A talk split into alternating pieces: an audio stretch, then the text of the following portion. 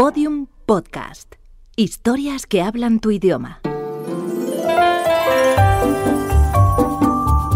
Historias de medianoche. Chicho Ibáñez Serrador.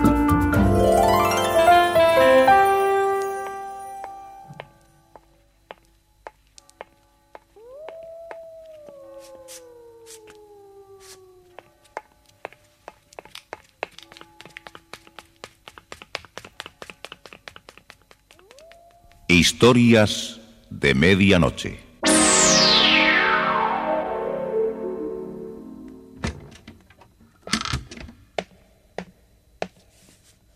Buenas noches. La cadena Ser les invita desde este momento a entrar en la biblioteca del suspense. Adelante, por favor. Nos está esperando Narciso Ibáñez Serrador.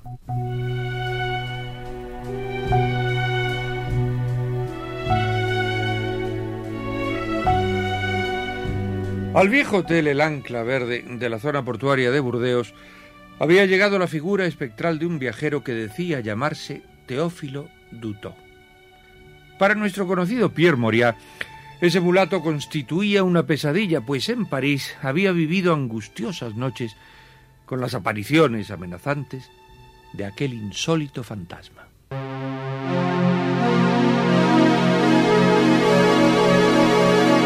Los espectros de Moria. Un guion de Richard Hamilton.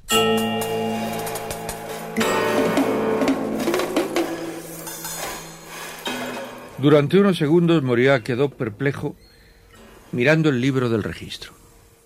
Teófilo Dutó. Ese es el nombre del esposo de la señora Chatelard. Es posible que haya coincidido en este hotel después de 18 años. Tendré que dar cuenta de esto a la señora Chatelard ahora mismo. Cogió el libro del registro y subió al segundo piso. Por debajo de la puerta eh, se veía un, un hilo de luz. ¿Quién es? Eh, Soy Moria, señora. Quiero hablar con usted. Es urgente. Entre. ¿Qué tiene que decirme? Ha llegado alguien que vivió en Singapur. Quería mostrarle el libro. Aquí en esta mesa. Déjeme ver.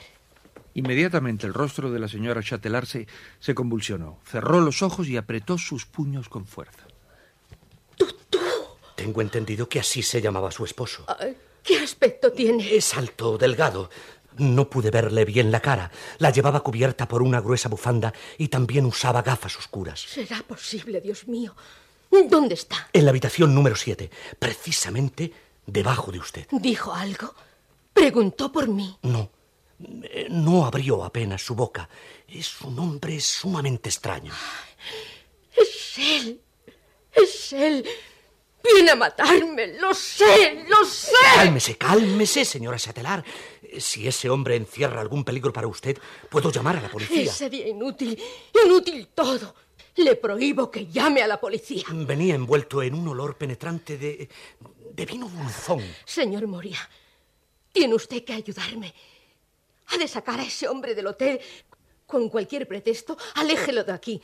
Le voy a recompensar. Tengo dinero suficiente. No va a ser fácil. El hombre es poco comunicativo. Haré lo que quiera por usted.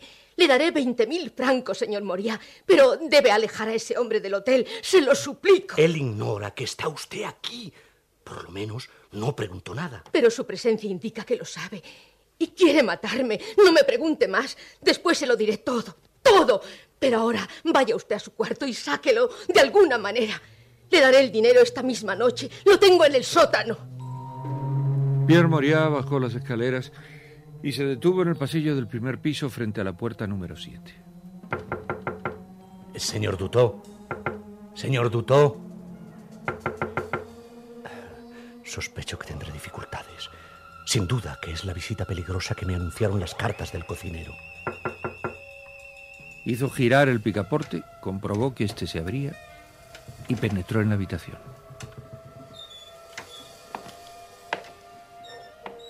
Señor Dutó. La habitación estaba oscura, se notaba se notaba un fuerte y penetrante olor a vino. Era un olor dulzón, empalagoso, desagradable. Moria encendió la luz. Qué raro. No está. Ni siquiera la cama ha sido tocada. Seguramente no le agradó la habitación y se marchó sin decir nada. No me gusta nada este asunto. La señora Chatelard dijo que había venido para matarla. ¿Por qué? Tengo que averiguarlo.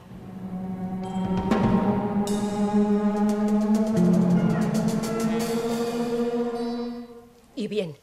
¿Lo logró? ¿Lo ha echado a la calle? No lo encuentro por ninguna parte. Busqué en su habitación, pero no está. Ese hombre se ha vuelto a marchar. Oh, sírvame, coña. Estoy desesperada. Lo va a hacer en cualquier momento. La tranquilidad se ha terminado para mí. Es un anuncio de él. Un aviso de que me ha encontrado. Usted prometió explicarme por qué teme a su esposo. Es hora de que me lo cuente si desea que le ayude, señora Chatelard. No me va a creer. Es una historia incomprensible por lo que acaba de ocurrir ahora. El hecho de que haya aparecido su marido no me parece extraño. Tenía que estar en alguna parte y llegó aquí, tal vez por casualidad. Usted no sabe nada. Nada. Lo ocurrido esta noche no tiene explicación. Él no podía volver nunca más. ¿Por qué? Porque estaba muerto. Dutó ha muerto hace años. Su esposo murió en París. Está enterrado en el cementerio de Père Lachaise, en una tumba de... ¡No! ¡No! Yo le maté en Singapur. Él pertenecía a una organización secreta. Operaban con embarcaciones en el Golfo de Bengala, contrabando. Pero me arruinaba porque quería todo el dinero de la sala de juego para su negocio de pirata. Esa noche discutimos una vez más. Él, que estaba borracho, quiso golpearme y yo le empujé y se partió la cabeza. Fue en el sótano de la casa de juego. Luego, para hacer desaparecer su cadáver, lo coloqué dentro de un gran tonel de vino de Sarabá, de Borneo. Al día siguiente, despaché el tonel en un barco carguero con dirección a Europa. Lo envié a un amigo que tenía en París, un tal Bernard Marcigny. ¿Marcigny? Era un prestamista usurero de la calle de la capilla. Creo que sí. ¿Lo conoció usted? Sí. Redacté el testamento de ese viejo hace unos meses. Hace años que el viejo debió recibir el barril con el cuerpo de mi marido y lo hizo enterrar clandestinamente. No puede ser su esposo, señora Chatterard. Su esposo está muerto y eso lo sabe usted mejor que nadie. Lo es. Es su espíritu vengativo que ha llegado a Burdeos después de navegar por los puertos del mundo y ser enterrado en París. Descanse, tranquila. Mañana hablaremos del asunto con más calma.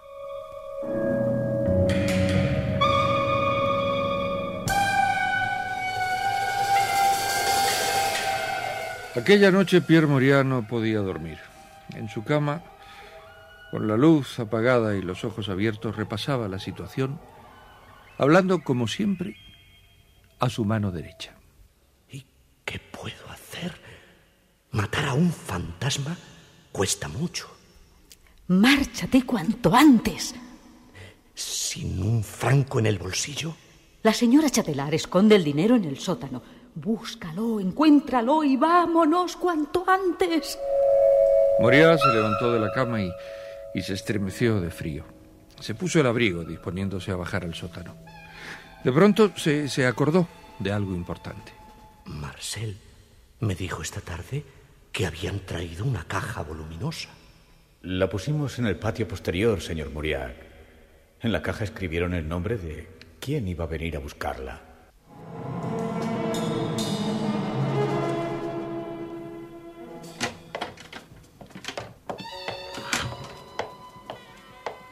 La oscuridad envolvía el patio sucio y maloliente. Moria, con una linterna, descubrió la caja de embalaje. Tenía las tablas superiores desclavadas. Alguien ha estado abriendo la caja.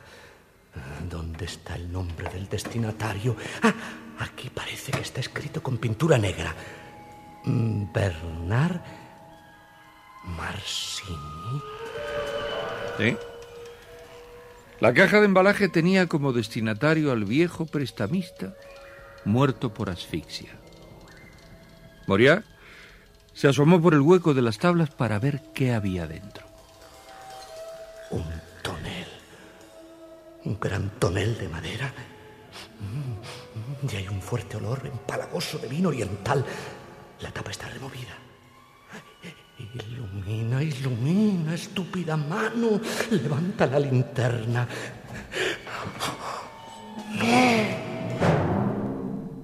Encogido y igual que un viejo muñeco de trapo, se hallaba el cuerpo del mulato Teófilo Dutó. Putrefacto olor emergía de él. Pierre Morias soltó la tapa del barril y corrió hacia el interior del hotel presa de terror.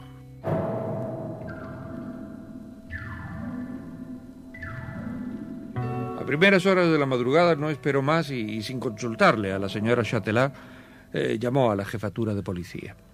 El comisario Lenoir, eh, con dos agentes, llegó a las ocho de la mañana. Y dice usted que encontró un cadáver en un tonel. Sí, comisario. Está en el patio posterior. Ah, Vamos allá. ¿Sabe usted quién es? Eh, ¿Saber quién es? Eh, No, no, no, sabría decirle. Anoche lo descubrí.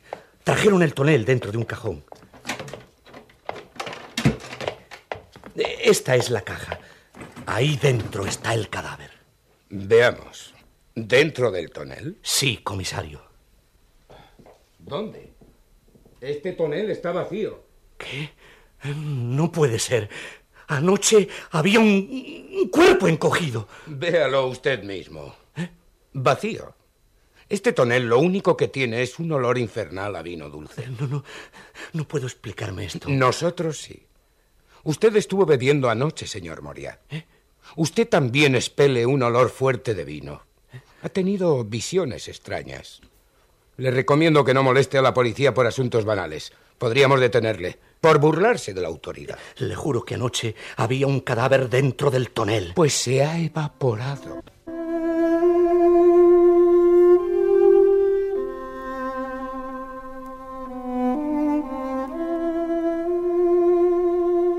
La señora Chatelard pasó todo el día encerrada en su dormitorio y Moria no intentó hablar con ella. Por la tarde bajó al sótano.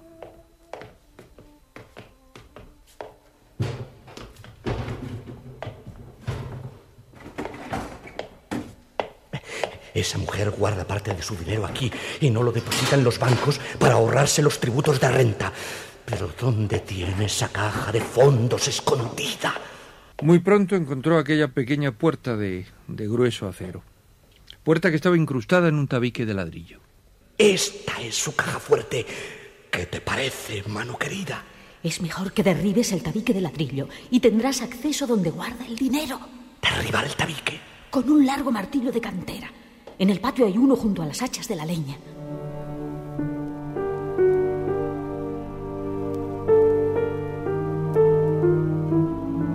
Moria llevó el pesado martillo al sótano. Lo tenía todo planificado. Mañana a las 7 pasará el camión como todos los martes y descargará la catarata de carbón en la calle. Ese ruido infernal impedirá que se oiga cualquier demolición que yo haga en el sótano. A las once y media de la noche iba a irse a su cama cuando llamaron a la puerta de calle.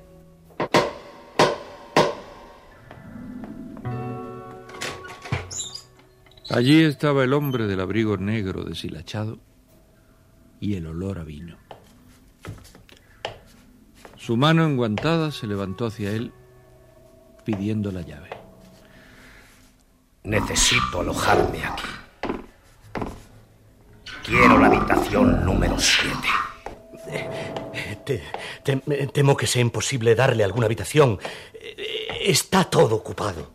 Quiero la habitación 7. ¿Puedo acompañarle?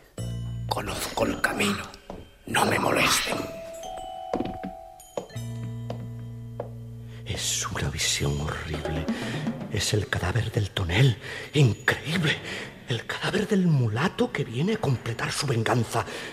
Eh, Tengo que avisar a la señora Chatelard. Señora Chatelard, abra pronto, abra. ¿Qué ocurre? Otra vez es él. Ha llegado nuevamente. Huya usted, señora Chatelard. Dios mío. ¿Dónde está? Abajo. Pidió la habitación número 7, en el primer piso. Enciérrele. Busque ayuda, señor Moriá. Llame a Marcel y a Benoit. Algo podrán hacer por nosotros. Pronto, pronto. Llámelos. Moriá comenzó a descender por la escalera, pero. Pero de pronto se quedó inmóvil. Alguien subía lentamente. Era el fantasma de Teófilo Dutó. Deténgase. ¿A dónde va? La figura siguió subiendo. Haga, haga el favor de bajar. Su habitación está en el primer piso. ¡Apártese! ¡No! ¡No! Suélteme, suelte. A mí, Marcel, Benoit. ¿Qué ha sucedido, señor Moria? ¿Se ha hecho usted mucho daño cayendo por la escalera? Arriba, arriba. Ah, Hay alguien que... ¿Un hombre? No, no sé lo que es. Es algo horrible. Una figura siniestra. Quiere matar a la señora Chatelard. Subamos inmediatamente. Subieron rápidamente, cruzaron el pasillo del segundo piso y un, y un silencio estremecedor les envolvió. Pierre abrió la puerta de un empujón. Dios mío. La señora Chatelard. Allí. ¡Santo Dios! El cuerpo sin vida de Camila Chatelard yacía en el suelo retorcido en una postura grotesca. Sobre ella algo inconcebible. Un abrigo húmedo que cubría unos huesos desarticulados. Las garras de, de dos manos descarnadas apretaban la garganta de la mujer. Y saturando el aire, ese olor insoportable del vino de Borneo. Tal vez no logremos explicarnos nunca esto. Es un laberinto de huesos. Un esqueleto el que ha asesinado a la señora Chatelard.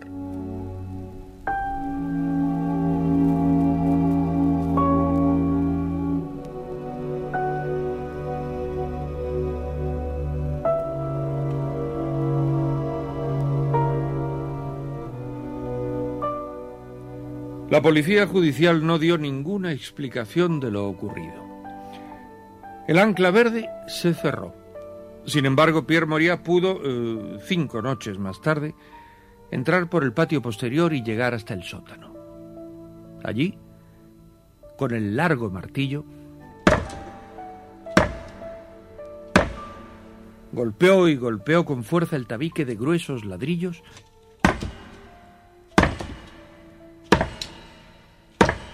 hasta que logró derribar un buen trecho.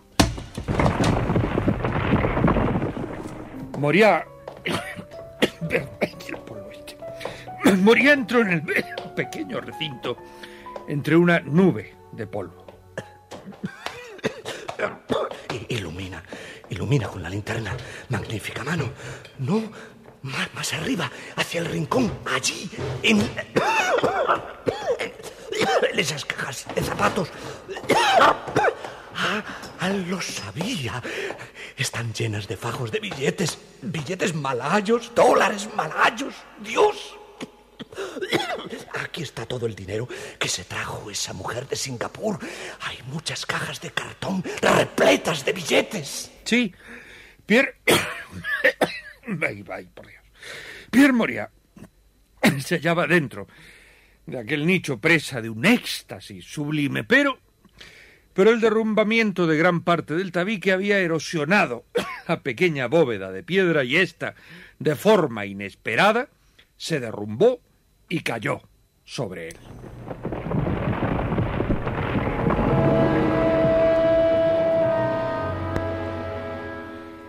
En la cabeza, la cabeza de Pierre Moria sobresalía apenas entre la gran montaña de escombros que cubría el nicho. Fue entonces cuando vi aquella sombra vacilante que llegaba hasta el montículo de piedras y argamasa. Lo reconocí al punto. Era el endeble viejo usurero, el espectro de Monsieur Marsigny que traía en sus manos una almohada. Subió con dificultad hasta donde emergía mi cabeza y escuché su inconfundible voz diciéndome... Señor Moria, creo que va a tener que rectificar una vez más mi testamento. Escriba, por favor. Es mi última voluntad dejar a mi estimado notario, señor Pierre Moria, la fosa número 324 de la avenida 023 del cementerio Perlachés para que la ocupe durante toda su muerte. Firmado Bernard Marsigny. Y dicho esto, el fantasma del anciano puso el cojín sobre la cara de Pierre Moria.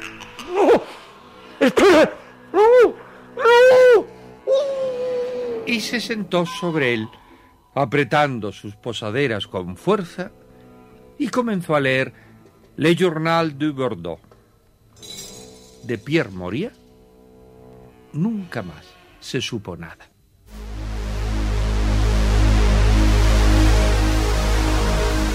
Los espectros de Moria. Un guion de Richard Hamilton. Con la actuación de Francisco Portes y Vicenta Domínguez. Y las voces de María Belenda, Eduardo Martínez, Marcial Gómez Sainz, José Enrique Camacho, José María Molinero, Fernando Gómez Herranz y Mariano de Diego.